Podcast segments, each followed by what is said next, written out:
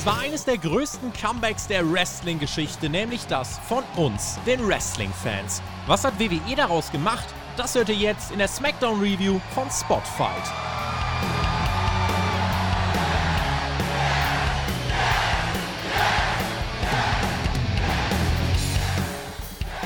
Vorhang auf, Manege frei. Der Marktführer ist zurück im Business. Ob sich das nur an der Zahl der LED-Lämpchen gezeigt hat oder auch auf anderen Ebenen, über das und mehr wollen wir sprechen. Mein Name ist Tobias Enke. Ihr hört Spotfight, Deutschlands größten Pro-Wrestling-Podcast. Das ist die SmackDown Review. 14.000 wilde Fans in Houston und äh, zwei wilde auch bei mir. Team Ungeflötet äh, in Kombination mit mir. Das ist das Dreiergespann, was euch heute durch diese Smackdown-Ausgabe bringen wird. Mensch, als passionierter Wrestling- und WWE-Fan, Marcel, das muss doch heute deine Nacht gewesen sein, oder? Hallo! Ja, natürlich ist es meine Nacht. Hallo Tobi, es ist meine Nacht, weil der Flöter heute nicht moderiert. Das ist doch, also allein dafür hat es sich doch schon gelohnt. Aber ich habe gehört, bei SmackDown war irgendwie was anderes heute. Also irgendwas, irgendwas war da anders. Wir werden gleich vermutlich nochmal drauf kommen. Äh, ich bin gehypt. Wir sind hier nachts natürlich wieder. Wir nehmen ja unsere Smackdown-Reviews immer nachts auf, äh, nachdem wir gerade im Livestream geguckt haben bei dem Herrn Flöter auf dem Twitch-Kanal. Ich bin nach wie vor happy, ich bin gehypt. Und Flöter ist leider auch da. Hallo, Herr Flöter. Der, der ist auch da, der Herr Flöter. Guten Morgen. Einen wunderschönen guten Morgen. Ich war heiß, meine lieben Freunde. Ich habe auf Social Media Kanälen habe ich diesen Clip gesehen. Die Fans sind wieder da. Und der war richtig gut produziert. Da habe ich wirklich Bock gehabt. Das war das erste Mal seit langer Zeit, dass ich gesagt habe: Yo, WWE hat wieder einen Clip auf Social Media rausgehauen, der mich wirklich gekriegt hat. Und dann gab es noch einen Clip, da ist der gute Triple H und die Stephanie McMahon vor Fans gewesen. Das war nicht gestellt. Das glaube ich nicht. Ich glaube, die haben das ernst gemeint. Und ich glaube, die haben heute geliefert oder vielleicht auch nicht. Da werden wir jetzt drüber sprechen. SmackDown wieder vor Fans. 14.000 waren da, lieber Tobi. Und 14.000 sind paar mehr, als wir das bei AW bisher gesehen haben. Mal gucken, ob sie das so angefühlt hat. 10.000 10 mehr als bei der letzten AW-Ausgabe. Das darf man sich gern so äh, vor Augen führen. Ja, mhm. es war halt neu. Die Fans waren wieder da. Das erste Mal bei einer WWE Weekly. Äh, seit, ich glaube, 70 Wochen haben wir es dann gehört. Die Devise, auch ein neuer Screen übrigens, beziehungsweise eine neue Stage, aber muss man gar nicht stagen, es war wirklich nur ein Screen. Äh, die Frage oder WWEs Devise, wie viele LEDs wollt ihr? Die Antwort von Vince war ja. Ähm, wie, wie, gut war diese Stage, äh, Herr Flöter? Wir haben da ja während der äh, Live-Reactions, die wir bei dir gestreamt haben, viel drüber geredet. Mhm. Das Problem, was ich habe mit den Stages in letzter Zeit oder in den letzten Jahren, ist eigentlich grundsätzlich, dass eine gewisse Uniqueness fehlt. Ja? Also da ist dieses Alleinstellungsmerkmal, wie es früher gab, mit der Faust beispielsweise. Ja, da kann sich jeder dran erinnern. Da hat man immer gleich gesehen, in welcher Ära ist man jetzt gerade, wenn man irgendwie Ausschnitte sieht. Ich bin mir nicht sicher, ob diese neue Stage das auch hergibt. Ja, also es ist im Endeffekt ein großer Screen, der ist noch ein bisschen gebogen und dazwischen ist irgendwo so ein kleiner Entrance das ist ein Riesenteil. Ja, also da wirkt jeder Wrestler klein. Und ich weiß nicht, ob das das Ziel sein sollte, ja, für WWE, die Wrestler kleiner zu machen. Ich glaube nicht. Aber äh, wir hatten auf jeden Fall ein ganz großes Debüt und das war nämlich so eine fliegende, eingeblendete Untertasse, die da durchs Bild schwebte. Wenn das die Improvements sind, weiß ich noch nicht. Äh, grundsätzlich bin ich ein Freund von großen LEDs. Das sah schon big aus, muss man schon sagen. Aber ich hatte mehr erwartet. So, ja. das ist vielleicht der erste Kritikpunkt. Marcel, wir werden auch deine Meinung gleich dazu noch reinholen, weil das die Sache sah big aus, manchmal zu big. Äh, keine Sorge, ich lasse dich gleich zu Wort kommen. Äh, aber lass uns erstmal noch äh, kurz äh, darauf zurückblicken. WWE startete genau mit diesem Videopaket, was Alex angesprochen hat. Und äh, das ging ja auch auf Twitter rum. Welcome back mit den großen Stars Undertaker, John Cena, Kurt Angle. Und dann waren wir in der Halle, das erste Mal seit 70 Wochen ein ausverkauftes Haus Toyota Center, Progressive Werbung. Und dann kommt Mr. McMahon heraus, eröffnet die Show, wird lautstark bejubelt und dann stiefelt er vor der neuen XXL LED-Stage nach draußen. No chance. Und wir dachten, ah, jetzt wieder wie bei WrestleMania eine Promo und jetzt geht's los, neue Ära. Und Vince steht da und meint, herzlich willkommen. Und Vince McMahon geht. Und das war die Promo. Mensch, Marcel, der Mann mhm. hat es eilig. Ja, herzlich willkommen. Der hatte noch was vor. Ich weiß nicht was. Ach, hört mir auf, ey. Die Fans sind wieder da. Ich hätte einfach zehn Minuten die Fans gesehen und hätte mich auch gefreut. Genau das gleiche wie bei WrestleMania. Da habe ich es auch schon nicht verstanden. Da kommt dann Vince McMahon vorbei, weil es eben Vince McMahon ist, weil er diesen Moment abgreifen will. Ich meine, klar, der wird immer noch gefeiert, der Mann, und, und das weiß er auch. Und das wird irgendwie gemacht. Und die Fans fanden es auch irgendwie okay. Ich kann das nicht haben. Ich will, dass dieser Spot für einen der Worker genutzt wird, dass, dass der dann rauskommt und dass der, der Mann, der dann als zweites kam, war dann eben nicht der wichtigste Mann bei SmackDown, sondern es war leider nur Roman Reigns, der dann gekommen ist und das hat mich dann durchaus angepisst, leider. Das erste Mal Fans bei einer Weekly jetzt seit März 2020. Kein Feuerwerk zu Beginn. Das hat mich, äh, hat mich äh, tatsächlich auch ein bisschen irritiert. Das letzte Mal übrigens, als WWE in Houston war, kehrte ein gewisser Edge im Royal Rumble zurück. Der fordert am Sonntag ihn hier, Roman Reigns. Der eröffnete dann eben äh, die richtige Show nach Vince McMahon. Und äh, lauter Pop, viel Jubel erstmal, einige Buhrufe. Die Usos kamen auch mit raus. Wir haben die ganze Show, wir werden wahrscheinlich noch ein paar Mal drauf eingehen. Wir haben die ganze Show überlegt, boah, wie viele waren da noch, waren da noch eingespielte Reaktionen drin? War das jetzt alles organisch von der Crowd. Also in so manchen Momenten hat man dann äh, das Gefühl gehabt, da sitzt doch noch jemand am Tonmischer. Schreibt uns das gern in die Kommentare, das würde uns sehr interessieren, wie ihr das wahrgenommen habt. Reigns bekam dann auch so eine neue animierte Riesen-CGI-Version von sich selber. Da schossen dann Blitze und Laserstrahlen von der Decke. Äh, einige werden sagen überproduziert, andere sagen Markt für Reflex halt. Und wir eröffnen eben mit dem Six-Man-Tag-Team-Match. Die Mysterios kommen heraus mit Edge und nach Reigns bekommt Edge auch den lautesten Pop. Das war wichtig. Ich gönn's Edge. Das ist sein erster Fan-Pop seit dem dem Rumble 2020 so wirklich. Äh, Marcel, zum Thema Stage nochmal. Uns ist aufgefallen, gerade bei den Mysterios, da ist so ein XXL-Skin schon nicht so wirklich vorteilhaft, weil du musst sie ja erstmal suchen. Das ist ja wie, als würde eine Fliege auf dem iPad rumschweben. Willst du jetzt, willst du jetzt sagen, dass Rey Mysterio klein ist oder was? Was sind das für Seitenhiebe hier, ja? äh, ja, da ist es tatsächlich am meisten aufgefallen, weil eben Rey Mysterio da so groß rumrennt auf der Stage, was er halt so macht bei seiner Entrance. Ähm, ich habe da wirklich überlebensgroße Monitor, das geht bis zur Decke hoch. Ähm, das haben wir bei WrestleMania 35 auch schon angekreidet damals so, dass es einfach zu groß ist. Was, ich, ich will doch nicht meine Worker klein machen, was der Flöter gerade eben schon gesagt hat. Ich will will doch überlebensgroße Charaktere haben. Gerade ein Vince McMahon will das. Und diese Stage, die sieht, die sieht natürlich gut aus. Natürlich. Das sieht mega aus. Das ist technisch am, am, am Puls der Zeit. Aber meine Worker, die kommen da raus. Und als dann später die Frauen rausgekommen sind, die gehen ja völlig unter. So eine Kamella, die, die steht da wirklich, da hast du einen Zentimeter Kamella und fünf Meter Leinwand. Ich weiß nicht, ob das jemand vorher mal so gesehen hat von den äh, Produzenten. Six-Man-Tag als Opener. Die Usos und Reigns gegen Edge und die Mysterios. Das haut man hier raus. Einige haben gedacht, das ist der Main-Event. Nein, es ist der Opener. Ich finde es okay, dass es der Opener war. Äh, spannende Frage war natürlich, wer wird wie angenommen? Die Fans bejubelten an sich erstmal jede Aktion in diesem ersten Match, jeden Armdrag, jeden Splash. Aber es war jetzt nicht so, dass das Match selber irgendwie 24-7 krasses Feuerwerk war, sondern das war einfach ein langsames Präsentieren. Es gab auch eine Powerbomb von Reigns gegen Dominic aufs Kommentatorenpult. Dann ging es in die Werbung, kam dann zurück. Da war Dominic schon wieder am Drücken. Drücker mit einem Spinning DDT gegen Jimmy Uso. Performance von Dominic fand ich gut. Außerhalb des Rings gab es dann den Spear von Edge gegen Roman Reigns. Rey Mysterio will das Match dann gewinnen, aber es gibt einen Schlag und eine Rolle der Usos und damit gewinnen die das Match für ihre Bloodline, attackieren die Mysterios danach. Edge räumt auf mit dem Stuhl und Reigns äh, kommt mit dem Superman Punch herbei, posiert und feiert sich und äh, will dann auch diese äh, Stilstuhlstange mhm. Nehmen. Genau. Das, das, äh, das ist ein Zungenbrecher. Und äh, da gab es dann auch die Buhrufe. Also da hat die Crowd das auch schon angenommen, hat die Dynamik dann akzeptiert. Und in dieser Zeit, wo Reigns sich dafür feiert, erholt sich Edge, bringt den zweiten Spear durch, setzt diesen Crossface an mit dieser Stange und Reigns tappt sogar. Ja, also da können wir mal gucken. Da werden wir in unserer Preview drüber sprechen äh, für Money in the Bank, die es ja dann gibt auf Patreon. Ähm, wie es aussieht dann für Edge beim Pay-Per-View. Aber das war erstmal der Auftakt, das war die erste halbe Stunde, Herr Flöter, in äh, dieser SmackDown-Ausgabe vor Fans. Und mein Takeaway war, Edge gegen Reigns ist ein guter World-Title, äh, guter, gute World-Title-Fehde, denn äh, die haben die lauteste Reaktion hier bekommen. Ja, absolut. Also, das ist schon das Match, wo, glaube ich, die meisten draufschauen werden. Es ist definitiv größer als äh, das ja, Championship-Match von Raw. Das ist ja gar keine Frage. Und äh, eigentlich hat jetzt Edge die Reaktion gekriegt, die er eigentlich hätte die ganze Zeit kriegen sollen. Ja, ohne Fans ging das halt so nicht. Ne? Im WrestleMania haben wir einen kleinen Klimps gekriegt, aber da war halt Daniel Bryan dabei.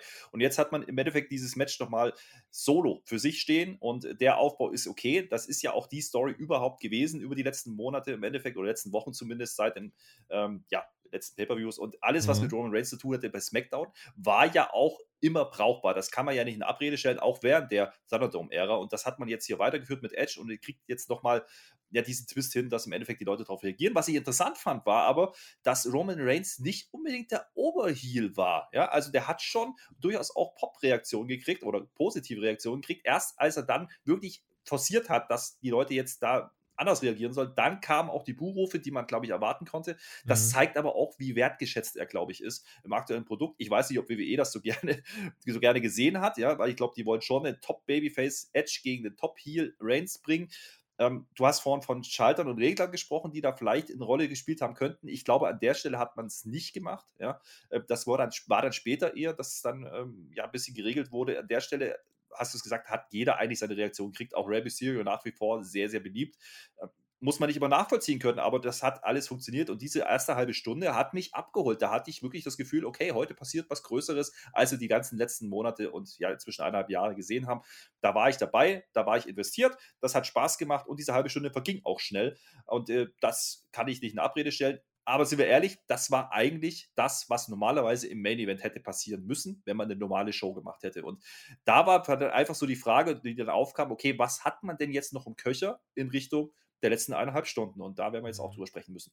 Marcel. Ich finde ja, äh, Reigns natürlich, der so gehört ins Main Event. Ähm, ich fand es aber auch insofern ganz gut, dass man wirklich mal mit den mega Namen jetzt anfängt und dass man einen Roman Reigns bei SmackDown mal wrestling sieht, ist sehr selten und, und äh, Edge sowieso. Also ja. das hatte für mich Potenzial. Die Crowd war da, also das war alles super, hat mich gefreut. Reigns, der muss tatsächlich ein bisschen kämpfen in diesem Match, dass er wirklich als Heel rüberkommt. Also der hatte durchaus auch gute Reaktionen, also war so gemischt. Äh, und, und er bemüht sich halt Heal zu sein. Er fängt eine 619 ab und, und er macht halt und er tut, was er auch bei WrestleMania schon getan hat, als man, glaube ich, mehr geboot hat, wenn ich das richtig im Kopf habe. Ähm, aber was ich nochmal erwähnen möchte, also wir sind, also selbst jetzt mit den Fans, die Fans lassen mich nicht darüber hinwegtäuschen, dass ich hier immer noch eine Story habe, die mir erzählt wird. Und da möchte ich gerne motivieren, dass die Usos komplett vergessen haben, was letzte Woche passiert ist. Die Kommentatoren haben es vergessen, jeder hat es vergessen.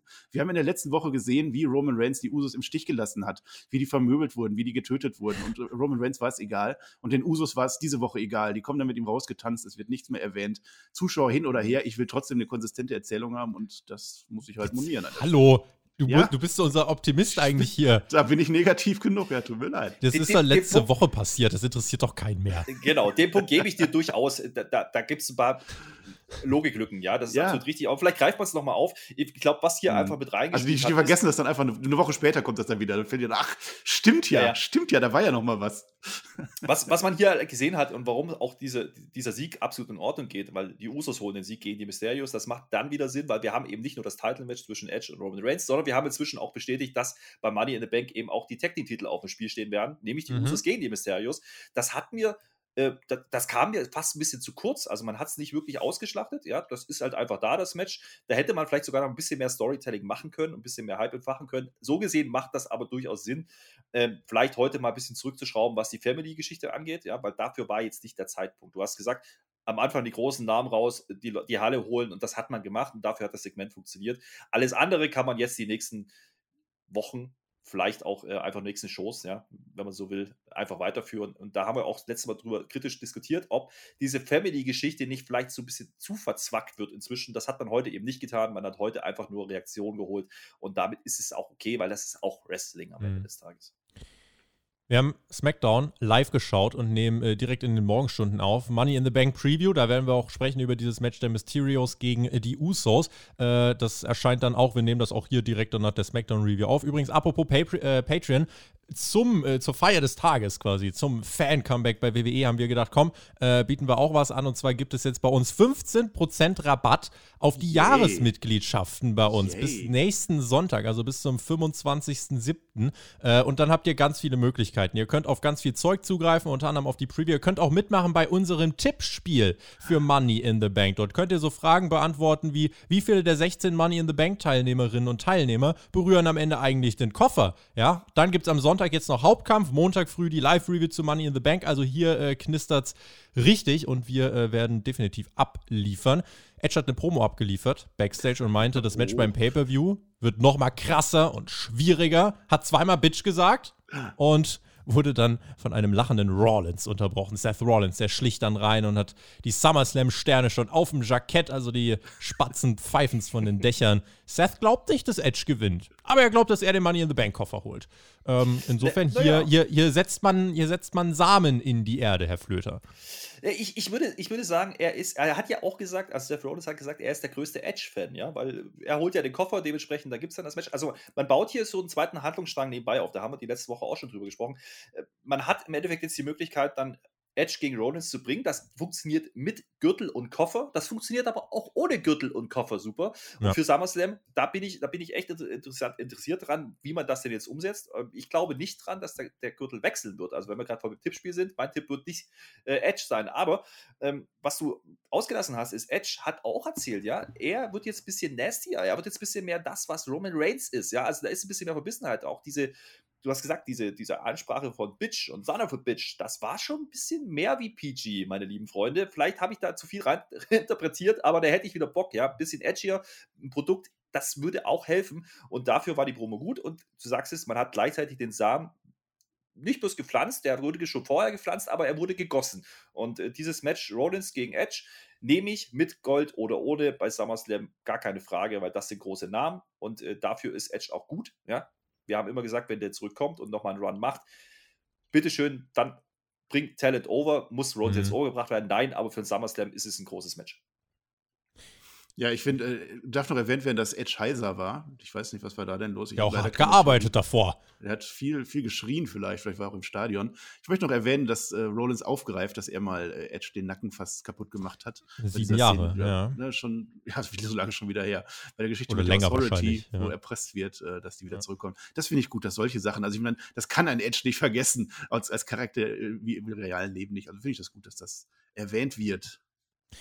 Sami Zayn kam dann raus und meinte, lasst euch mal von der guten Laune hier nicht blenden. Es gibt eine Verschwörungstheorie gegen Doku, mich. Doku, Doku, Doku, Doku. Ja. Aber heute habe ich was, was ich lange nicht mehr habe, nämlich euch in meinem Rücken. Ja, ihr habt ja auch gesehen, wie ich benachteiligt wurde. Jetzt äh, helft mir doch mal und ich würde sagen, schon ein paar tausend Fans haben ihn schon bejubelt. Und er hat dann schnell gesagt, ja, nee, äh, ja, äh, hier, ich habe doch eh euren Support nicht. Und äh, dann hat er, hat er ein bisschen die Fans abwürgen müssen, die gerade dabei waren, ihn dann doch eigentlich ganz gut zu finden. Und er meinte, eigentlich wäre es doch fair, wenn der Money in the Bank Contract jetzt hier auf einem Silbertablett an mich serviert werden würde. Und unterbrochen wird er dann von einem zu SmackDown zurückkehrenden Prinzen. Finn Balor kommt heraus und die Fans freuen sich. Der Mann mit den zehn Bauchmuskeln ist zurück. Der, der Prinz äh, von NXT ist die Frage. Äh, er bekam jetzt gar nicht so den Überpop, ähm, ich glaube, es lag aber auch viel daran, weil hier viele Casual-Fans waren, die auch nicht unbedingt NXT schauen, die gar nicht wissen, was er da alles abgerissen hat mit NXT-Champ und wie viele krasse Matches und so. Aber Jubel gab es trotzdem, das war einfach schön zu hören, hat mich auch für ihn gefreut, dass er diese Reaktionen bekommt und diesen Moment.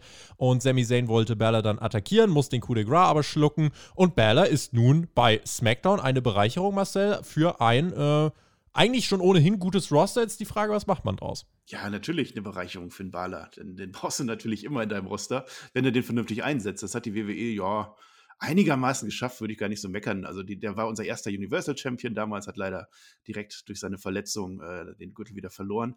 Jetzt der NXT-Run, der hat mir auch gefallen. Der war jetzt vorbei. Das, das passt eigentlich alles ganz gut, dass man den jetzt holt. Mit den Casual-Fans sehe ich auch so. Und, und viele werden einfach auch das Produkt nicht so verfolgt haben. Die wissen halt nicht, dass Finn Balor da bei NXT war. Die, den Pop, den fand ich aber insofern dann schon ganz gut. Ähm, Sami Zayn, unser Armer. Justice for Sammy, der Hashtag, der steht nach wie vor. Ich hoffe, dass der irgendwann nochmal wirklich seine Gerechtigkeit kriegt, weil es kann doch nicht sein. Wieso gibt die WWE ihm nicht einfach diesen Koffer? Ich verstehe das nicht. Das wäre doch nur fair.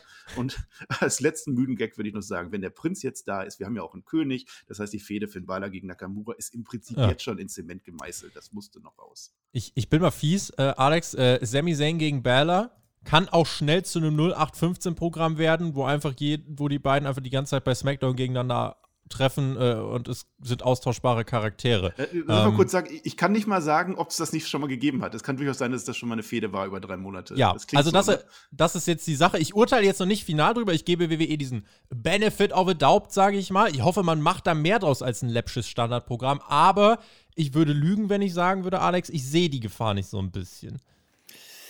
Ja, ich, die Gefahr ist immer da bei WWE. Ich meine, sind wir ehrlich, das sind zwei Indie-Darlings, ja. Also El Generico und ähm, Prince David. Das wäre in den Indies schon ein Money-Match gewesen und die im Ring sind die über jeden Zweifel haben. Und ich habe auch, während wir das geschaut haben, gesagt, das nehme ich mit Kusshand, ja. Mhm. Äh, wenn die denn gelassen werden. Und da gibt es sicherlich ein paar Zweifel.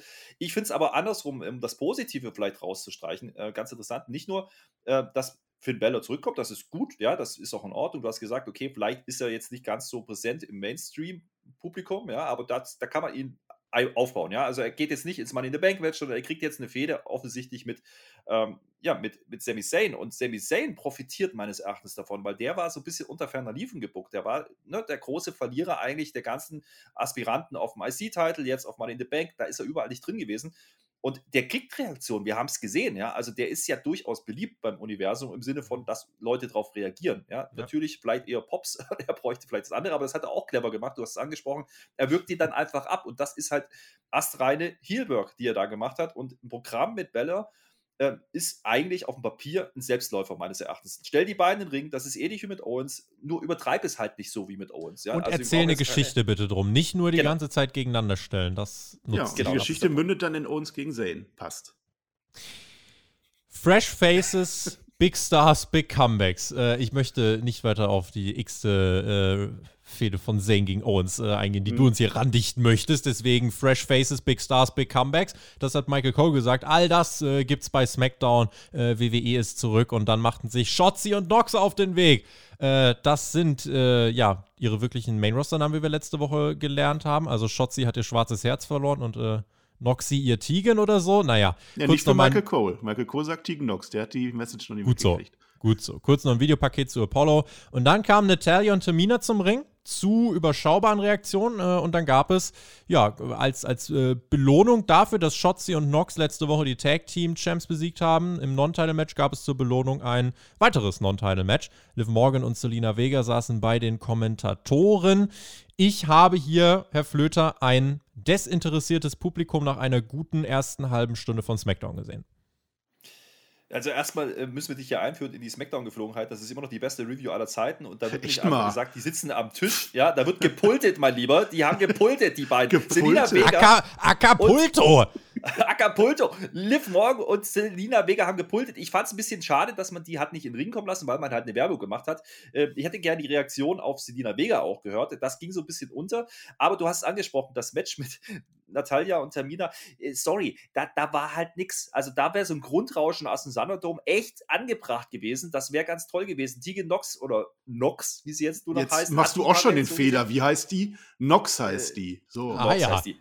So, ja. die kriegt, die kriegt äh, einige Reaktionen, aber auch nicht so wahnsinnig viele. Und wir haben vor allen Dingen auch ganz knallhart vor Augen geführt, gekriegt, dass äh, Shotzi auch nicht so wirklich interessant scheint fürs Publikum oder halt nicht gekannt wird. Ja, das kann natürlich eine Frage der Zeit sein, aber äh, ganz ehrlich, das Match habe ich nicht verstanden, warum man das tut. Das hat die Masse gekillt in dem Moment. Ja, also um das mal ganz deutlich auszudrücken, die Leute saßen auf ihren Händen. Das Einzige, was man dann noch gut ab, abgewinnen kann, war dann das Schlusssegment, nämlich, dass äh, ja, Liv Morgan und Selina Vega dann aufeinander trafen und am Ende Liv Morgan halt einen Pop bekommt, Vorbote auf Money in the Bank. Natürlich, das war der einzige Grund für dieses Match, aber wir müssen ja auch leider erwähnen, dass Tamina jetzt doch im Money in the Bank Match steht. Und das war ein Downer, das hat man übrigens nicht großartig erklärt. Das ist jetzt einfach so, Warum? liebe Freunde, genauso wie Natalia da drin ist. Ich weiß es nicht, weil Warum? du das so gesagt hast. Ja, Natalia, Natalia haben sie letzte Woche irgendwo auf Twitter bekannt gegeben und Tamina jetzt, das, das, die geben sich überhaupt gar keine Mühe mehr. Ne? Da wird geschnipst gemacht. Ich habe ja so gehofft, dass zumindest mal was kommt, dass zumindest mal ein Satz so, oder dass Tamina sich mal freut oder irgendwas. Wo, wo was Sonja will? Ja, wo was Sonja will, die die ganze Zeit ankündigt. Die, die ist einfach nicht zu sehen. Die ganze Show nicht. Ja, also, Tamina ist jetzt einfach im Match drin und, und das ist, es könnte uns egaler nicht sein, weil die WWE ist mhm. einfach egal, wie nur was verkauft. Bei Tamina, bei, bei Natalia auch.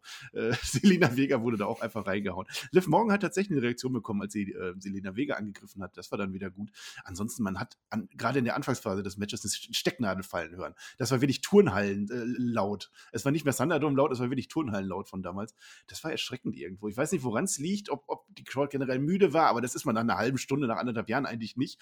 Und ob das jetzt wirklich so uninteressant war für die, dass das, das fand ich fast erschreckend. Und dann hat die These. WWE jetzt. Ich habe da eine These. Ganz These. ehrlich, äh, weißt du, weißt du, was erwarten die denn? Die haben, uns, die haben uns nach WrestleMania verkaufen wollen, dass Natalia und Tamina, da, da, da flossen Tränen, ja, die Fans waren ja entzückt, dass sie jetzt endlich Gold halten und dann waren sie doch auf einmal wieder Heal und jetzt wundert man sich, warum die keinerlei Reaktion kriegen, weil man das Programm, mhm. was sie ja eigentlich hatten, um die Tech-Titles komplett unterbrochen hat oder abgebrochen hat. Mandy Rose springt jetzt bei NXT rum das sind halt einfach Logiklücken. Was, was soll ich denn als Fan denken? Die, die machen da jetzt wieder ein Match gegen, gegen, gegen Nox und Shotzi, das hat man letzte Woche schon, das haben sie letzte ja. Woche schon verloren. Es ist aber wieder kein Title-Match, also dann nutzt doch wenigstens die Möglichkeit und wenn ihr merkt, okay, das ist vielleicht nicht das Gelbe von Ei mit den Titeln, entweder schafft die Titel ab oder lasst sie jetzt wechseln und bringt was Frisches. Man macht beides nicht und das ist mhm. einfach das Problem. Ja, und dann, dann hast du halt, dass es keine Reaktion gibt. Du, du hast Shotzi und Nox mit ihrem Debüt vor Fans bei SmackDown und während ihrer, ihre Entrance oder kurz nach der Entrance machst du Werbung und danach machst du eine Vignette für Apollo Crews. Das war denen offensichtlich wichtiger. Ja, und jetzt haben sie halt zweimal gewonnen ja. gegen die Tag Team Champs, was natürlich Nati, Natamina oder Taminati auch nicht gerade stärker macht. Es ist ein Chaos und äh, Aber ich sag euch was. Weitergehen. Ich sag euch was, wir regen uns schon wieder viel zu lange über dieses Segment auf, weil das war komplett belanglos. Dieses Match war belanglos und das Einzige, was sie abgewinnen kann, ist Liv Morgan, die ein paar Pops bekommen hat. Aber der Rest hätte man einfach nicht machen müssen. Hätte ja. man nicht machen müssen. Also eigentlich kann man das wirklich runterbrechen. Also wenn jetzt hier jemand äh, davon erstaunt ist, dass das jetzt hier keine großen Reaktionen gezogen hat, dann weiß ich nicht, dann äh, schaut ihr die Shows scheinbar nicht. Äh, am Ende gewann nach, war nicht mal fünf Minuten wahrscheinlich, äh, gewann Tegan Nox das Match mit einem Einroller. Ja, ja willkommen zurück Fans. Und nach dem Match gibt es einen kurzen Brawl. Liv Morgan und Selina prügeln sich äh, am Pult und äh, Liv Morgan bekommt dann ein bisschen Reaktion. Sie ist die, die am Ende oben steht und sich auch noch gegen Natalia und Tamina durchsetzt. Aber ja, am, am Ende okay dass irgendeine Reaktion dabei rumkommt, aber zwischendurch war, glaube ich, die klare Message der Fans, äh, die meisten von diesen Charakteren äh, ja, sind nicht over. Weiter ging es dann mit Carmella, die bekam ebenfalls relativ wenige Reaktionen und sie trat an zu ihrem Titelmatch gegen Bianca Belair und bei der waren die Reaktionen schon besser. Die war schon over, finde ich. Äh, WWE hat jetzt auch nicht äh, immer alles hundertprozentige dafür gegeben, um Belair wirklich overkommen zu lassen bei den Fans in den letzten Wochen, aber umso glücklicher war ich, dass die Reaktion ja trotzdem ordentlich war. Ich hoffe, Bel Air kann jetzt vor Fans nochmal richtig Charisma entfalten. Ja, und mein Match-Rundown äh, besteht aus äh, vier Stichpunkten. Highlight des Matches: Pat McAfee, der Carmella mit Conor McGregor vergleicht. Alles klar, Pat. Die Crowd glaubte nicht an den Titelwechsel, feierte nur die Aktion von Bianca und die gewann dann nach dem Haarschlag und dem KOD, bekommt laute Reaktion und das freut mich. Ja, immerhin ein vernünftiges Ergebnis und wir bekommen einen cleanen Sieg und keinen Einroller oder ein Kruzifix oder wie immer Flöter das wieder nennen will. Das war gut. Die Haare waren over. Wir haben das ja schon diskutiert. Mehr als Carmella. In, in dieser Show waren diverse äh, Sachen over. Die Haare waren mehr als äh, Bianca Belair over oder als Carmella vor allem. Ja, Bianca Belair, das war schon in Ordnung, was die Crowd da gemacht hat. Ähm, ist halt die Frage, wie das dann äh, bei ihr weitergeht. Also wenn die jetzt noch zwei Monate rauskommt vor Fans und zwei Monate lang uns immer wieder in Interviews erzählt, dass sie das nächste Match gewinnen wird, ob das dann nicht vielleicht auch abkühlt, ähm, ja, muss man sehen das Match selber, ja, es war wenig von Belang. Wir hatten vorher das Frauensegment, danach hatten wir wieder ein Frauensegment. Ich weiß nicht, ob das so gut gebuckt war, das wird der Flöter gleich nochmal sagen. Ähm, es hat keinen vom, vom Hocker gerissen und, und ähm, jetzt verstehe ich dann auch, warum die das nicht bei Money in the Bank machen, das Match. Also nachdem Bailey raus war, verletzt, hat man sich ja nicht bemüht, das bei Money in the Bank zu ersetzen. Vielleicht ist Carmella dann da wirklich nicht die richtige Frau dann für an der Stelle. Man hatte aber auch keine andere. Eine Tony Storm wollte man da vermutlich nicht reinbucken, die übrigens nächste Woche jetzt erscheint, hat man bekannt gegeben. Ja, Flöter übernehmen sie. Ich bin ein wenig ratlos.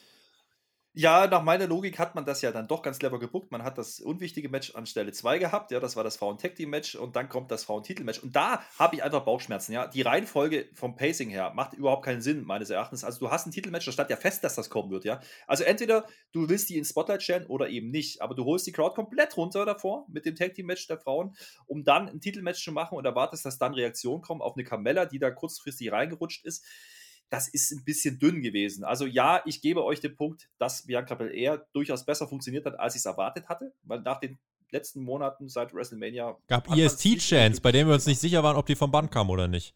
Ja, gut, die sicher kamen die vom Band. Ich, ich ja. glaube schon, sie hat dann schon Reaktionen bekommen. Also spätestens mit den ja. Haaren ja, waren dann schon Reaktionen da und das ist dann okay. Du hast es aber richtig gesagt, Marcel. Ähm, Im Endeffekt, das Match bei einem Pay-Per-View hätte jetzt, glaube ich, auch nicht besser funktioniert, weil einfach der Aufbau fehlte. Gut, das ist verletzungsbedingt, ne? So, aber ganz ehrlich, das hat jetzt dem Prestige des Frauentitels nicht unbedingt geholfen, muss ich auch ganz klar sagen und mhm. konstatieren. Mhm. Bianca Belair ist noch immer nicht die ganz große Championess, um das mal mit den Worten von Carsten Schäfer zu sagen, die man eigentlich hätte gerne gesehen nach WrestleMania. Und ja, da wird Zeit jetzt. Ja, wird Zeit jetzt. Also dann brauchen. macht mal was. Also vor Publikum kann sie, denke ich, das Ganze noch besser ausspielen. Äh, sie hat halt jetzt irgendwie Ewigkeiten mit Bailey rumgedengelt, deswegen soll sie jetzt mal wirklich. Äh, das ist halt die Frage, wer, wer könnte da jetzt eine, eine Gegnerin sein? Wir haben äh, gleich noch eine Vignette bekommen Tony Storm wird nächste Woche Freitag bei SmackDown debütieren. Äh, weiß ich nicht, ob das jetzt direkt das erste Programm sein sollte. Das ist halt irgendwie jetzt wieder das Ding. Eigentlich brauchen wir einen Draft, äh, aber das SmackDown Women's Roster ist halt relativ dünn. Ich hätte jetzt zum Beispiel auch nichts dagegen, äh, wenn jetzt dann doch eine Sonja Deville auf einmal sagt, ich bin jetzt wieder zurück und nehme es selber in die Hand. Ähm, da, da, könnte man jetzt auch viel draus machen, aber es braucht eine Bel Air-Fehde, in der wir auch wirklich mal eine Storyline erzählen. Mhm. Das wäre jetzt ja. wichtig absolut wichtig. Und ich, ich habe es, äh, während wir das geschaut haben, auch gesagt. Ich glaube, da ist noch was offen mit Sascha Banks. Ja, also das, ja. die hat den Titel verloren, seitdem wurde sie nicht mehr gesehen. Ich glaube aber, das spart man sich ein bisschen auf für SummerSlam oder gar später noch. Ich glaube, das wird die Fehde sein, wo man drauf hinaus möchte. Ist es frisch, vielleicht nicht unbedingt, aber äh, man hat es jetzt abkühlen lassen und äh, da kann man schon, wenn man die richtige Story das richtige Storytelling wählt, ein Rematch aufbauen, was dann Bianca, Bianca Belair helfen kann. Ja, also mhm. ich glaube nicht, dass Sascha Banks den Titel gewinnen muss. Du kannst den Titel schon mal Bianca lassen, ähm, aber die braucht jetzt einen großen Gegner und das ist sicherlich nicht Carmella und das wird auch nicht Tony Storm sein, weil dafür ist Tony Storm einfach im Mainstream noch gar nicht bekannt genug. Das mhm. kannst du jetzt nicht kurzfristig machen und so viele Wochen haben wir nicht bis SummerSlam. Ähm, plus, wir kriegen ja noch jemanden oder eine Frau, die dann den Gürtel, äh, nicht den Gürtel, den, den, den Koffer haben wird. Äh, ich glaube aber nicht, dass man das direkt rausfeuern wird. Das heißt, äh, wir werden wohl nochmal ein Übergangsthema kriegen und Sascha Banks bietet sich an. Dementsprechend bitte tut das auch. Nächste Woche sprecht ihr darüber. Da gibt es ja auch diese coole Smackdown-Ausgabe mit Matches auf dem Rap-Festival und äh, zeigt gleich jo, in Cleveland. Das, braucht. das äh, ja, könnt ihr mal gucken, wie das funktioniert. Also freut euch nächste Woche auf Smackdown. Wir waren dann bei Chad Gable und Otis backstage und äh, die sagten ja, das, was sie jede Woche gesagt Jetzt kommt Otis. Die sagten das, was sie jede Woche gesagt haben. Otis hat gefühlt äh, dass jetzt hier was richtig Großes passiert. Der hat gerochen, dass hier was Großes in der Luft war und äh, tropfte vor sich hin. Und er sollte heute treffen auf Cesaro. Backstage spielt WWE im Thunderdome Sounds ein. Auch hier war es jetzt ein Grundrauschen, was man eingespielt hat. Müssen wir uns dran gewöhnen. Und Cesaro schneidet auch kurz vorbei, wird von Otis attackiert. Dann gab es das Match und äh, auch hier war der Thunderdome, Start, äh, Thunderdome Sound während des Matches am Start. Äh, und ja, es war auch Thunderdome, denn Chad Gable griff nach wenigen Momenten ein, die Q-Finish. Herzlich willkommen zurück, Fans. Aber die Fans wollten dann etwas und bekamen es. Und zwar forderten die Fans nach dem Match den Swing von Cesaro gegen Chad Gable. Und wir haben uns das angeschaut. Wir müssen sagen, als Cesaro rauskam, die Reaktionen waren okay. Aber dann, als der Swing kam, dachten alle, ja, geil, jetzt Swing. Dann gab es den Swing, fünf Sekunden gegen Chad Gable. Otis unterbricht das, attackiert Cesaro und dann ganz wichtig, gibt es keine großen Buchrufe oder so, sondern es ist einfach nur, oh, setzen wir uns wieder hin. Und dann ist wieder Ruhe. Das heißt, also ganz klar die Message, der Swing ist over, Cesaro ist nicht over, Otis ist nicht over, Gable ist nicht over, sondern nur diese Aktion. Und ich finde, wenn du nach 1,5 Jahren ohne Fans bei deinem Comeback vor, äh, vor 14.000 im Thunderdome A, Sounds nutzen musst und B, nur der Move-Over ist und nichts anderes, finde ich, ist das ein bisschen unangenehm, Herr Flöter. Das hat vor allen Dingen auch deutlich vor Augen geführt, warum Cesaro nicht mehr in die Main Event Riege aufstoßen wird. Ja, und äh, da wird Marcel jetzt gleich wieder die Hände über den Kopf zusammenschlagen. Ja, ja wart's doch ist, mal ab. Nein, das nein, läuft da brauche ich nichts mehr abwarten. Die Story ist durch. Und Cesaro, so gerne ich ihn mag, ja, und so gerne ich ihn sehe, er hat nicht die Face-Reaktion bekommen, die man sich erwartet hat. Und deswegen hat das Segment mit Otis auch nicht funktioniert. Ja, das war eigentlich nur dafür da, um Otis noch mehr als Heel overzubringen. Ja, er unterbricht den Swing. Die haben ja alles getan, aber die Leute hat es nicht interessiert, weil das Einzige, was sie sehen wollten, war dieser Swing.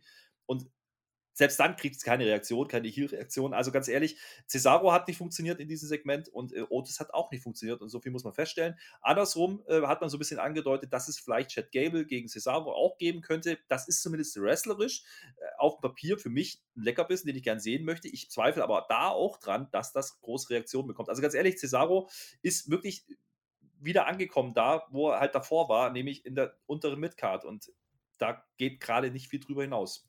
Ja. Es wird natürlich jetzt trotzdem auch die Fans geben, Marcel, die sagen, ja, jetzt äh, seid aber nicht so negativ und das war doch trotzdem, hier Cesaro hat eine Aktion gemacht und wurde von 14.000 Fans gefeiert, der ist doch trotzdem, der, der kann doch trotzdem noch was werden bei WWE. Ja, bestimmt, da bin ich mir sicher. Er wird das sowieso immer negativ, wenn man das auch mal sagen kann. Das ist einfach so. Äh, ja, wo soll ich da jetzt anfangen? Also erstmal, dass Cesaro da jetzt reinrutscht. Ne? Ich meine, ich, ich war ja der, der noch vor, vor WrestleMania gesagt hat, Leute, passt mal auf, ich habe den, den letzten Push von Cesaro nochmal durch äh, erzählt, wie das damals gewesen ist. Äh, ich war ja der, der eigentlich vorsichtig war. Es ist einfach eine Schande, dass Cesaro jetzt schon wieder so tief gefallen ist. Der hat jetzt seine Fehde mit Rollins verloren, die eigentlich auch schon wieder vergessen ist. Und jetzt wird er zum Push von, von Otis irgendwie genutzt äh, muss ich jetzt an der Stelle nichts sagen. Bleiben wir bei Otis. Otis mag ich wirklich, obwohl er ja unser Heel-Babyface ist. Äh, aber Otis ist gerade im Aufbau. Dass der jetzt noch nicht den Mega-Heat zieht, das ist in Ordnung. Das, das, dafür sind ja solche Matches da. Aber wenn ich das dann mache, dann möchte ich doch, dass Otis den Cesaro, wenn ich den schon opfer, dass der den dann wirklich verballert dass der den Cesaro einfach in zwei Minuten durchhaut, dass der am Ende eben noch seinen, seinen Otis-Splash macht und dann ist das Ding durch. Dann hat es wenigstens Sinn gemacht, Cesaro zu opfern. Aber was macht man? Man macht 50-50 Kacke, man Gable greift ein, bla, die Q. Cesaro darf noch was swingen und am Ende gewinnt Otis dann doch irgendwie und ja, das ist einfach nichts Halbes und nichts Ganzes. Und ja, das war dann halt so wieder dieser Mittelteil von SmackDown, der ominöse.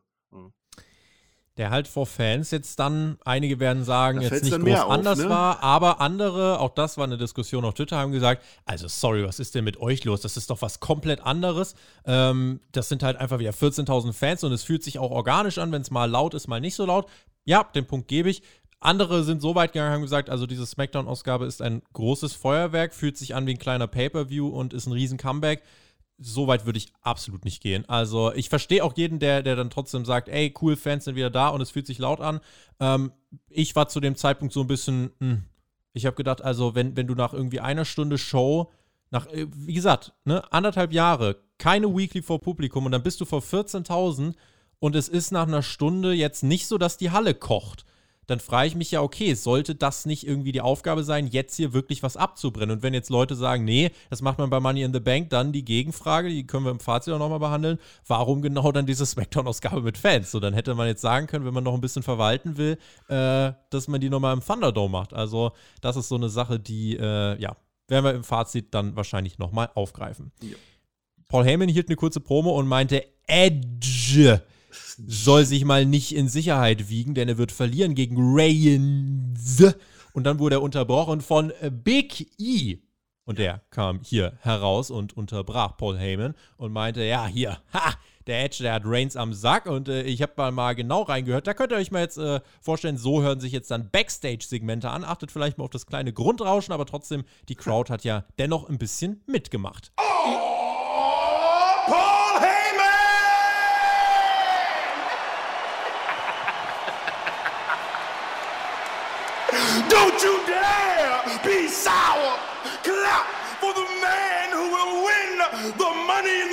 Contract and feel the power. Also ein bisschen Thunderdome Sound war drin ein bisschen Grundrauschen, aber du hörst trotzdem auch, die Fans gehen da schon mit.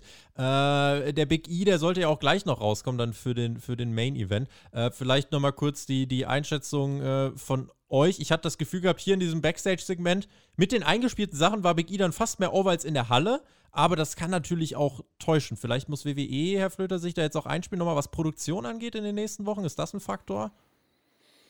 Ja, ich glaube schon, dass man, dass man darauf achten muss, dass man ähm, die Stimmung nicht nur auf einzelne Sachen äh, runterbrechen muss, ja, also auf Haare beispielsweise oder ein Swing.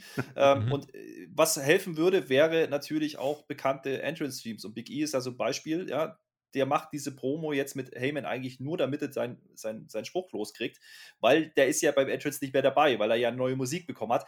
Dementsprechend äh, ich bin da, ich bin da skeptisch, ganz ehrlich, ähm, nach dem, was ich jetzt gesehen habe. Ich hatte mehr erwartet. Ich bin mir nicht sicher, ob man die Halle bewusst ein bisschen leiser hatte, als man es vielleicht hätte machen können. Ja, also vielleicht war man sich auch nicht sicher, wie die Reaktionen ausfallen. Das kann ja auch so ein Thema sein.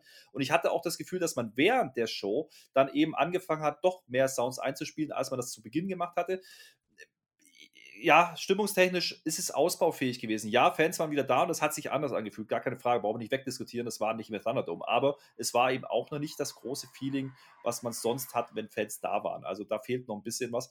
Und vielleicht ist es auch ein bisschen Aufwärmschwierigkeiten. Vielleicht kommt das jetzt auch die nächsten Tage und Wochen. Aber äh, allein diese Catchphrases und, äh, keine Ahnung, Spots und Swings und Haare, das ist ein bisschen wenig und dazwischen muss auch ein bisschen kommen. Und wie gesagt, da hat's, das hat auch viel damit zu tun. Ähm, ich kann halt keine normale Smackdown-Show bucken, wie es im Sanadom gemacht hat. Das hat man leider aber getan. Ja, also dieser Mittelpart, haben wir drüber gesprochen, hat halt viel genommen. Und dann soll ich auf einmal wieder heiß sein auf Big E oder Fatal Four-Way im Main Event, was sich nicht wie ein Main Event angefühlt hat für mich. Also da war so ein bisschen verkehrte Reihenfolge. Plus, man hat eigentlich die Stärke von SmackDown die letzten Wochen auch noch genommen, weil man eben mit dem Opening-Segment kein Main-Event aufgebaut hat, sondern man hat im Endeffekt das einfach laufen lassen. So, man wusste, okay, das Fatal Four-Way kommt noch und das hat auch ein bisschen die Stimmung nicht gekillt. Das soweit würde ich nicht gehen, aber es hat sie gedrückt. auch nicht entfacht. Ja, das war quasi schon das, das flötische Fazit. Äh, Marcel, halte deinen Gedanken fest. Vorweg, äh, ja. ja. halte deinen Gedanken fest, denn jetzt haben wir was zu besprechen. Äh, da war nämlich Zeit für den Main Event. Aber erstmal kam Baron Corbin heraus. Und Baron Corbin ist wirklich ein, das muss ich jetzt mal wirklich sagen, weil mich auch viele, wirklich viele gefragt haben jetzt zuletzt, ey Tobi, was hältst du denn davon? Baron Corbin ist ein, ein, ein Phänomen. Er ist jetzt hier ohne Musik wieder am Start, richtig verwahrlost, ein trauriger Baron. Und mein Highlight bei ihm war einfach in dieser Woche der Soßenfleck auf dem Hemd. Was ein super Detail. Ich stehe auf Details, das ist so, das wird auch immer so bleiben. Er kam raus und er bekam, und das muss man ganz klar sagen, er bekam Reaktionen. Er bekam Buhrufe und äh, das, das ist auf jeden Fall, das funktioniert dann schon. Aber dieser verwahrloste Corbin, der, der ist ja, also der verdient Anerkennung. Also das muss man jetzt wirklich mal sagen. Sein Charakter macht Fortschritte, dieser Mann verdient Anerkennung. Dann gibt es noch ein Videopaket, oh mein Gott, mit trauriger Pianomusik. Corbin, ja, ist gerade für mich eigentlich auf dem Weg zum Top-Face mehr oder weniger. Das ist unterhaltsam. Und dann hält er da seine Promo und meint, schaut mich an. Diese letzten Wochen, sie waren die schwierigsten Zeiten meines Lebens. Ich habe alles verloren. Meine Krone, mein Auto, meine Investments, mein Erspartes. Sparkasse, das ganze Konto gepfändet. Es gab Watchers. Das Haus. Ich, das Haus auch noch weg. Ja, es gab Watchens, wo ich dachte, seid doch mal ruhig, hört doch mal dem armen Mann zu. Und dann sagt Corbin auch noch, ja, und jetzt sieht es so aus, als müsste ich bei meinen Schwiegereltern einziehen. Und dann erstmal Andächtigkeit. Die Crowd meinte dann einfach nur kurz mal, you deserve it. Wo ich dachte, wow, das ist das hart. Und so eine Crowd, über die reden wir, über so eine Crowd. Ja, kein Wunder, dass die am Anfang so ruhig waren. Ja, aber das rief, war ja lustig. Das war und dann, dann, rief Baron Corbin seinen eigenen, ja, einen, einen Spendenaufruf startete er mit dem Spendenziel von 100.000 Dollar. Und äh, da stand in dieser Kampagne, Baron Corbin findet die Stärke in euren Gebeten, ins, im Support vom WWE-Universum. Und Baron Corbin freut sich über eure herzlichen Spenden. Und dann fragte er auch brav nach und kniete ehrfürchtig im Ring. Doch wurde unterbrochen von Kevin Owens und muss einen Stunner kassieren. Buh. Können wir jetzt mal, also ist so, können wir mal drüber reden, wie unterhaltsam Barrett Corbin war, Marcel? Ja, tatsächlich. Also das, das war schon ein sehr lustiges Segment. Ich fand's auch gut. Ich finde diese Geschichte auch mittlerweile gut. Oder ich fand's eigentlich vorher auch irgendwie gut. Ich finde aber Barrett Corbin immer noch nicht gut. Aber vielleicht kommt das ja auch noch. Ach, das war schon, das war schon sehr witzig. Und Kevin Owens, dieser ewige Heel, ja, dann haut er den einfach weg. Ich, Tobi, ich finde das gut, dass du heute mal hier bei SmackDown bist, dass endlich mal einer sagt, dass Barrett Corbin ein Face ist. Das will der Flöter mir ja, ja nie glauben. Ja, wir müssen doch wirklich Mitleid mit dem haben. Das fand ich gut. Mal gucken, was er als nächstes macht. Der, der Mann, der braucht Geld. Ja, das, das kann jeder nachvollziehen. Der ist nah am Fan dran. Die Leute machen einfach Watch-Chance. Ja, gut, da kann man jetzt wieder sagen, ja, die Fans sind Frech. zurück und es ist eben nicht alles Frech. positiv. Ja, die Watch-Chance, jetzt hier am Punk-Chance wird wiederkommen. Das wird jetzt auch alles wieder sein. Das wollen wir nicht. Das macht's kaputt. Außer wenn es bei Steve Austin ist, natürlich. Aber das war gut. Äh, und äh, kurz zu Big E noch, wo du gerade sagtest, ich soll meine Gedanken nochmal äh, hier sortieren, bla. Big E, ich nehme dieses Segment gerade mit Heyman tatsächlich als Langzeitbooking. Ich hoffe, das läuft darauf hinaus, dass Big E früher oder später tatsächlich in die Tribal Chief Region kommt. Vielleicht bin ich wieder total daneben, zu optimistisch, aber genauso wie bei Xavier Woods und, und MVP letztens bei Raw sehe ich da ein bisschen mehr und ich hoffe wirklich, dass das der Startschuss für was ganz Großem war. So, Blöd. Ja, aber jetzt muss man ja auch mal sagen, äh, was ist denn das für ein König gewesen, wenn der mit 100.000 Euro, nee, Dollar waren es ja nur, nicht mal Euro, ja, nicht mal das, das ist ja, das ist ja ganz schön wenig Geld. Wie lange kommt Mal Wechselkurs auskram hier. Also, da, da, da, kommst du ja, da kommst du ja als König, als ehemaliger König, kommst du ja vielleicht einen Monat oder so, kommst du hin, aber da wird es schon eng, ja. Da reicht es nicht für die G-Klasse, die kostet ja schon mal 80, 90 ja, mindestens. was waren das bitte für Investment, was waren das für Investments, wenn die jetzt so schnell wechseln eigentlich? ich möchte was Schlaues eben zwischendurch sagen. Könige von früher, ne, die da so gelebt haben, so im Mittelalter und, und, und Renaissance und hast du nicht gesehen, denen geht es alles schlechter als dem letzten Obdachlosen hier. Jeder Obdachlose in Deutschland, jeder in Deutschland lebt luxuriöser, besser als diese blöden Könige damals. Sie hatten nicht mal Klos, ja. Das nur am Rande, so jetzt könnt ihr weiter Wrestling machen. Ja, ich, ich, ich glaube, da gibt es bloß eine Lösung. Raus aus dem Adel ist er ja eh jetzt. Da kann er auch so Oprah Winfrey gehen. Ja, da kann er ja auch ein bisschen die Hand aufhalten. Da kriegt er vielleicht ein bisschen mehr wie 100.000 Dollar. Ganz vielleicht ehrlich, aus so einer Ex-Adelsshow, vielleicht kann er auch zu Brit oder so in den Talk gehen. Oh ja, gibt's die noch? Best die gibt es dann wieder bestimmt für Baron Corbin gibt es die wieder. Aber das ist halt einfach, ganz ehrlich, unterhaltsam. Ich habe mich unterhalten gefühlt und das ist fucking Baron ja. Corbin. Ja, also der Typ macht doch irgendwo was richtig. Hört doch mal auf, den immer zu dissen. Der Typ ist doch unterhaltsam. Ja, hier ja. Der ist, ja, hier, da ist eine Entwicklung. Da ist eine Entwicklung. Ja, davor war es Hundefutter und Krone. Ja, gut, aber jetzt, jetzt ist er der Baron Corbin. Mit, mit verkrautem Bart und, und, ach, das wird immer besser. Der Fleck, also, wie gesagt, ihr habt es erwähnt, Gold. Wer, wer, wer äh, dann sich jetzt hier schon an die Kommentare macht und sagt, ihr redet alles schlecht, Leute, Merkt euch das. 17.07.2021, die Review, in der Tobi Baron Corbin gelohnt, äh, gelobt hat, ja. Also rahmt euch, rahmt euch das im Kalender ein. Ja, Kevin Owens hat das Ganze unliebsam unterbrochen und äh, Kevin Owens ist äh, einer der Menschen, die jetzt hier die Chance haben, äh, ja, sich dann am Sonntag den Koffer zu holen. Baron Corbin braucht Geld auf der Bank, aber kriegt da jetzt äh, nicht die Chance dazu. Es gab das Fatal Four-Way Match im Main Event. Seth Rollins gegen Big E gegen Kevin Owens gegen Shinsuke Nakamura. Ja, und die warum, Gemeinsamkeiten. Warum habe ich mir Shinsuke Nakamura für das Ende aufgehoben? Er bekam wieder seinen Entrance von Rick Books gespielt. Und die Fans, das haben wir im Livestream auch gesagt, Herr Flöter schnauft schon, die Fans haben den ganzen Abend trotzdem versucht, irgendwas zu finden, wo sie mitgehen können. Beim Frauen-Tag-Team-Match zum Beispiel haben sie es nicht so gefunden. Otis Cesaro haben sie auch gesagt, ja, Cesaro würden wir gerne weiter oben sehen. Otis irgendwie auch jetzt ohne Bart nicht mehr das Wahre. So, und dann kommt Nakamura hier raus und die Fans sind richtig abgegangen für diesen Entrance, weil sie diese Musik mitsingen wollten. Und man muss sagen, dieser Theme von Nakamura, das ist jetzt wieder dieser alte, dieses wow, äh, das war, das, das war over, Herr Flöter. Und äh, ist aber mhm. wahrscheinlich, das müssen wir jetzt ausklambüstern, ist aber wahrscheinlich eher wie bei Cesaro mit dem Swing so, dass das Ding selber over ist, aber nicht der Mensch dahinter im Zweifelsfall. Und das ist ja dann eigentlich nicht ganz das Idealziel. Nee, das kann nicht das Ziel sein. Das ist genau das, was ich vorhin schon angesprochen habe. Und vor allen Dingen, und das möchte ich auch nochmal rausstreichen, wir haben jetzt wochenlang über Rick Books diskutiert. Äh, Marcel ist ja immer noch der Meinung, das ist eine super Sache, was da passiert. Rick ja. Books ja, hat keinerlei ja. Reaktion bekommen auf seinen Doch. scheiß Gitarrengedudel. Nein, Doch. Ja. die Fans, die Fans reagieren die Fans reagieren nur darauf, als die Musik eingespielt wird, ja, und singen die Musik mit. Und als die Musik endet, ist aber auch wieder vorbei mit dem Pop für Nakamura, weil das hat dann wieder keinen mehr interessiert, was Nakamura da tut. Und das ist ein Indiz, das ist nicht unbedingt gut, ja, ähm, für einen Worker, wenn er keine Reaktion mehr kriegt, nur auf Musik, das ist so eine Sache. Und das Gegenbeispiel, ne, das war dann Seth Rollins, ich kenne da so einen Bobby Roode zum Beispiel. Ja. Das, ja, Bobby Root ist aber auch keiner, der gerade eine große Rolle spielt oder spielen sollte. Aber wir haben immer noch das Thema Seth Rollins. Da hat man wieder ganz deutlich gemerkt, das habe ich vorhin schon angesprochen, der alte Theme, glaube ich, da wären die Fans auch wieder mitgegangen, aber den gibt es halt nicht mehr. Es kommt dieses Burn It Down, da kommt irgendein Gedudel, ja. Keiner kennt es, keiner weiß, was man da jetzt machen soll. Und so fühlt sich das dann halt auch an. Und das ist immer ein Problem äh, mit einer Crowd, die gerne wollte. Ja, das habe ich auch so gesehen, das habe ich auch so empfunden, aber nicht viel Grund hatte oder nicht viel Gelegenheit hatte zu feiern. Und da muss ich doch die Frage stellen, hat WWE da die Worker oder hat da generell das Booking funktioniert? Da muss man, glaube ich, Abstriche machen und das muss man auch ansprechen können. Das Match an sich war Aufbau für Money in the Bank. Ja, okay, verstehe ich alles, äh, ist aber auch gefühlt, wie gesagt, nicht der ganz große Main Event gewesen, den ich gebracht hätte. An, ansonsten, ganz ehrlich, weder Seth Rollins noch Big E noch äh, Nakamura, mit Abstrichen vielleicht noch KO, äh, haben wirklich Reaktionen gekriegt. KO nehme ich da ein bisschen raus, weil der hat noch ein Stück weit funktioniert, der hat das gemacht, was er machen muss. Obwohl er ein Mega-Heal war. Nach diesem Baron Obwohl er ein Mega-Heal war. Es war, äh, lasst uns das Match kurz aufarbeiten, es war so ein Casual WWE-Fatal vorher, was auch gar nicht, also wer jetzt dachte, dass die dann irgendwie, ja komm, WWE haut zum Main-Event nochmal einen richtigen Zucker-Main-Event raus, äh, 20 Minuten, let's go. Nee, ich glaube, es ging am Ende wahrscheinlich irgendwie so 10 Minuten, wenn überhaupt.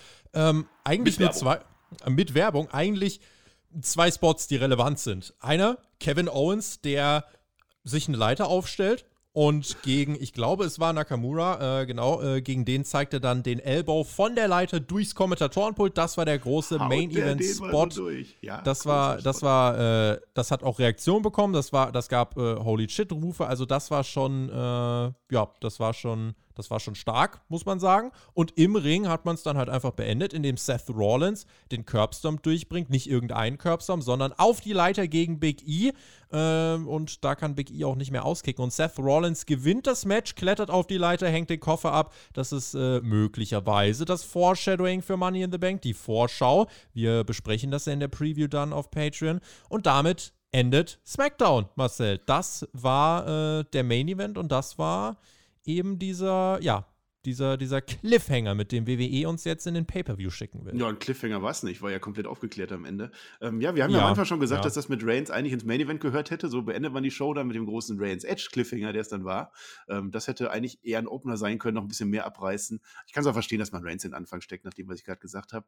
Ähm, nach der WWE-Logik ist Seth Rollins damit jetzt disqualifiziert. Der wird jetzt diesen Koffer nicht mehr holen. Wir haben jetzt dieses Visual im Gesicht, äh, im, im Ge Gehirn. Ich mag das nicht, wenn ich vorher schon sehe, ähm, was ich am Ende als Payoff haben möchte. Ich mag es nicht, dass ich heute gesehen habe, wie Edge den Gürtel hochhält. Äh, und deswegen finde ich das auch gut, dass in der Regel das dann so gebuckt wird, dass das eben nicht passiert. Deswegen ist für mich das Rollins jetzt eigentlich raus aus dem Rennen.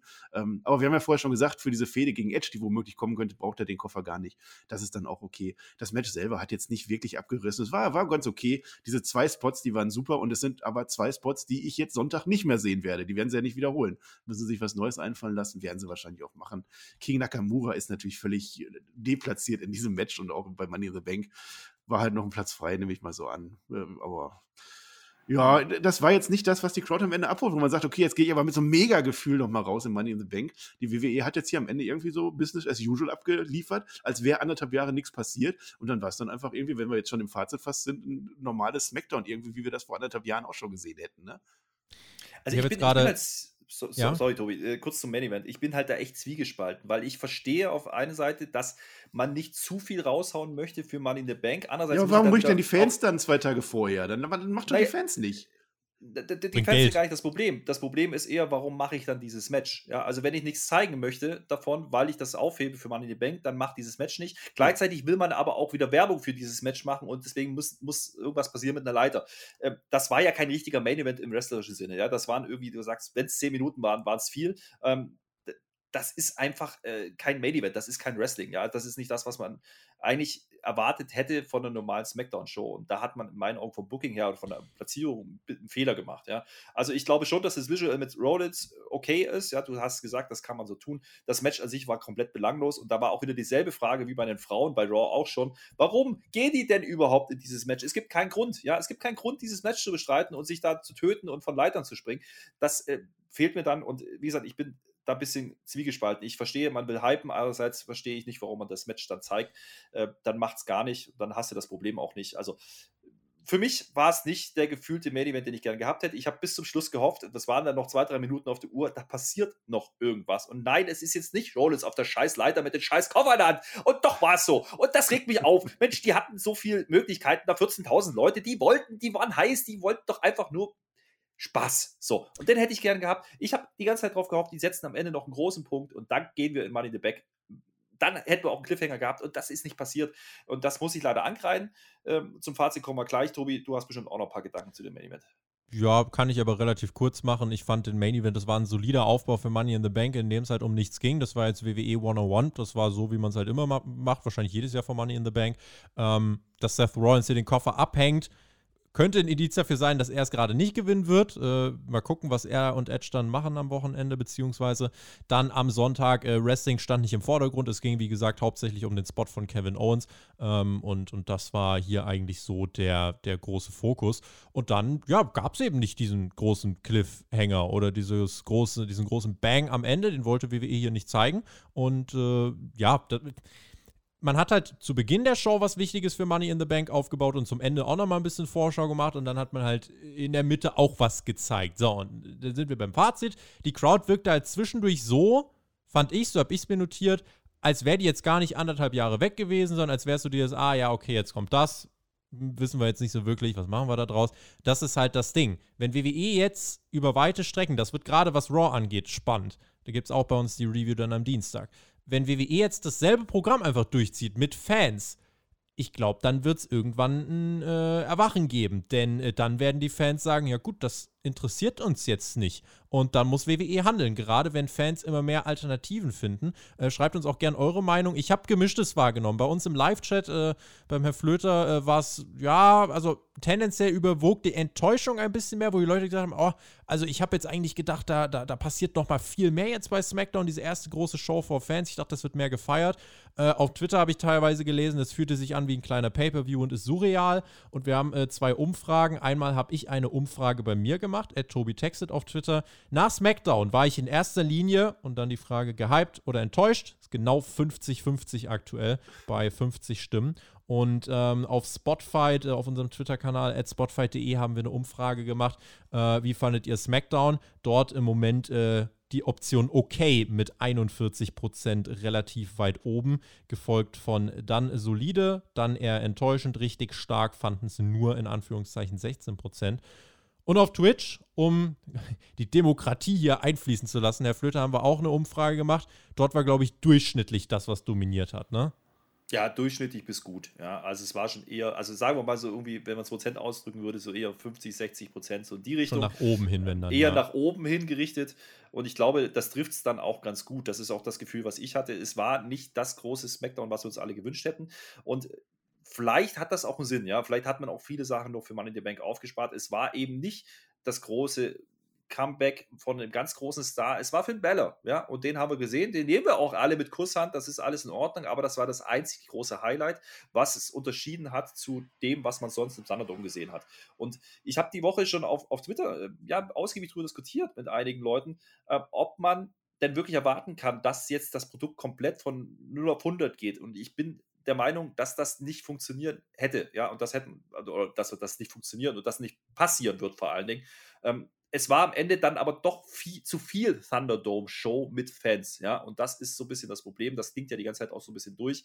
Ich hätte mir mehr erwartet, gerade der Mittelpart, der hat einfach gestunken, das muss man einfach sagen. Opener, die erste halbe Stunde gekauft, wegen mir auch das Schlusssegment, das ist auch okay, auch wenn der Big Bang ausblieb. Wenn man den Big Bang nachher bringt, okay, äh, aber es kann ja nicht Sinn der Sache sein, dass wir uns hier hinsetzen und sagen, hey, warum hat man nicht doch doch lieber mal eine Thunderdome-Show gemacht und hat da 14.000 Leute gehabt, wenn man nichts vorhatte. Ich, wer da nicht ganz mit war, es war eine durchschnittliche Show, es hat sich besser angefühlt wie die letzten Wochen und Monate, gar keine Frage. Aber es ist noch nicht der Weisheit letzter Schluss und ich hoffe, da kommt mehr. Und da ist Money in the Bank ja prädestiniert, das muss man einfach sagen, jetzt neue Sachen loszutreten. Und ich hoffe, das wird passieren. Ja? Jetzt war noch ein bisschen Verwaltung, ein bisschen Aufwischen vom Rest, was noch übrig blieb aus dem Thunderdome. Und jetzt können wir den Pay-Per-View machen und dann kriegen wir vielleicht andere Vorzeichen. Und die Hoffnung stirbt zuletzt, Marcel. aber sie stirbt, sage ich dann an der Stelle. äh, ja, ist jetzt viele schon gesagt worden. Ich habe äh, eine Frage vor allem nochmal an dich, Herrn Flöter. Hör mal, Flöter, weißt du eigentlich, welcher Tag heute ist? Ach Gott. Es ist natürlich Samstag, der 17.07.2021. Ja, nein, heute ist der Tag, an dem die Fans dauerhaft zurück in den WWE-Shows sind und da möchte ich doch gerne mal mit positiven, genau, mit positiven Gefühlen hier rausgehen, denn das feiern wir. Das hatten wir jetzt über anderthalb Jahre nicht gehabt. Es war, genau, wir haben heute wieder Reaktionen gehabt. Wir zerreißen das hier, was, was das denn für eine mittelmäßige Show war. Ja, ja nichts zerrissen. Ja, nein. Aber wir freuen uns jetzt einfach mal, dass es jetzt weitergeht, dass Money in the Bank kommt, dass SummerSlam kommt und dann geht das immer weiter. Da ist wieder der Optimist in mir. Ich äh, muss noch Awards verleihen, dann mache ich zum Fazit den Rollins. Natürlich, der kriegt die goldene Matte, der hat diese Folge gewonnen. Der Volltrottel, der kriegt immer so einen, so einen Jingle bei uns, ne? Tobi, das müsstest du jetzt eigentlich machen, ne? Der Volltrottel der Woche. Wie geht denn das Jingle? Der Volltrottel-Event des Tages? Nee, das ist was anderes. So ähnlich, ne? Flöte. Der Vollpfost-Moment des Tages. Ja, das ist genau, das ist aber Raw. Pech. Ach Richtig, so, das ja. ist Raw. Jetzt kommt nämlich der Volltrottel der Woche. Ja, und jetzt nochmal von Tobi. Der Volltrottel der Woche. Äh, egal. Oh, mehr, mehr Emotionen. Man, ja, ich dachte, die Fans sind zurück und es lief so eine Promo. Das ist doch. Mann, jetzt haben wir uns gerade so gefreut. Nee, ich wollte mir eigentlich zuerst an die Drohne geben, die da die ganze Zeit rumgeflogen ist. Das ist eine blöde, blöde, blöde UFO-Drohne. Ja, warum ja. machen die keine echte? Man kann auch echte Drohnen da rumfliegen lassen, dann können die sogar Bilder aufnehmen. Kann ich aber nicht machen. Tamina natürlich. Tamina ist unser Volltrottel der Woche. Die ist jetzt im Money in the Bank Match drin und hat es vermutlich gar nicht mitgekriegt. Ja, das stört sie überhaupt nicht. Was und für, für, diese Erkenntnis haben die Leute jetzt 58 Minuten diese Review gehört. Genau, das ist die Erkenntnis des Tages. Ja, mehr muss ich nicht groß sagen. Wir hatten McMahon, wir hatten Reigns, wir hatten Edge, das ist doch schon mal was wert. Wir hatten Bala, wir hatten Baron Cohen, was uns gefreut hat. Jetzt komm, machen wir mal positiv. Komm, bestes SmackDown aller Zeiten. So. Die Review war auf jeden Fall die allerbeste. Ja, die, ja. Klar. WWE wirkte zwischenzeitlich so, als wäre es noch ein bisschen Sparflamme. Ich äh, bin trotzdem jetzt, was Money in the Bank angeht, immer noch gespannt und äh, hoffe, dass es da die ganz großen Momente geben wird. Diese Smackdown-Ausgabe zum Start war für alle, die gehofft haben, dass es einen richtig großen Knall gibt und WWE eine maximale Party raushaut. Das war es nicht. Eine Enttäuschung war es, finde ich, auch nicht sondern die Wahrheit liegt irgendwo dazwischen. Äh, WWE hat äh, hier versucht, äh, ja, ganz am Anfang eben rauszuhauen mit Reigns und ganz am Ende hat man eben nochmal ein bisschen dann gezeigt, hier, so, jetzt kommt der Pay-Per-View, da schaltet er alle ein. So, und was bei diesem Pay-Per-View passiert, das werden wir besprechen in der Money in the Bank Review am Montagmorgen live. Könnt ihr euch in den Kalender eintragen. Damit sind wir raus. Das war die SmackDown Review. Schreibt uns, stimmt ab, äh, schaut auf Twitter vorbei und äh, hört mal auf Patreon in die Preview rein. Ich glaube, das wird gleich noch ganz spannend. In diesem Sinne sage ich, GW, genießt Wrestling und gebe die Schlussworte an euch und sage bis zum, ja gut, Sonntag eigentlich, ne? Da ist schon wieder Hauptkampf. Mensch, es geht aber auch Schlag auf Schlag. Macht's gut! Ja, für den Sonntag kann ich jetzt direkt teasen. Ihr müsst diesen Tipp natürlich noch abschließen. Da ist jetzt, wenn ihr diese Review hört, äh, das, äh, die Card komplett für uns. Also ab jetzt könnt ihr dann äh, Money in the Bank tippen. Wichtig ist, Tipp schlechter als Team WWE, aber besser als Team AEW, das wisst ihr. Und ich verweise noch auf unseren Hauptkampf, den wir jetzt auch am Sonntag haben. Da bin ich tatsächlich bei dem Tobi zu Gast, weil er keinen Experten mehr gefunden hat. Und da sprechen wir unter anderem auch darüber, ob das jetzt in der WWE wirklich alles besser wird oder ob wir uns dann nur was vormachen und in kürzester Zeit die WWE wieder in Lethargie verfällt. Und jetzt darf der Flöter noch was sagen, ich bin raus und sagt Dankeschön und auf Wiedersehen. Ja, wenn ich hier alle quer verweise, dann verweise ich auch nochmal quer, denn es gibt noch was auf Patreon, was hörenswert ist. Es ist auch erschienen inzwischen das QA, das große QA mit TJ, Shaggy und mir. Ja, die hübschesten und beliebtesten Podcaster des Universums, vielleicht auch bloß von Spotfight und vielleicht auch bloß in dieser Umfrage. Ist aber egal, wir haben Fragen beantwortet. Zwei Stunden 15 lang, ja. Da waren Sachen dabei, Freunde, das äh, bleibt im geschlossenen Rahmen, ja. Was auf Patreon passiert, bleibt bei Patreon, meine lieben Freunde. Da waren coole Sachen dabei. Habe über Gott in die Welt gesprochen, eure Fragen beantwortet, hat Spaß gemacht. Hört euch das gerne an, ja. Gebt uns da gerne auch Feedback. Äh, die ersten Reaktionen waren schon sehr, sehr unterhaltsam. Äh, da haben wir alle Spaß dran und das nächste Mal darf vielleicht auch der Marcel und der Tobi mitsprechen. Die haben jetzt aber heute ja auch genug gesprochen und wir hören uns vor allen Dingen dann gleich wieder bei der Preview von Money in the Bank und bei der Review am Montag. Und äh, da freue ich mich drauf. Bis dahin äh, mache ich das jetzt richtig, nicht wieder Tobi. GW, genug Wrestling für jetzt, ja. Und schön mit OE. Bis dann.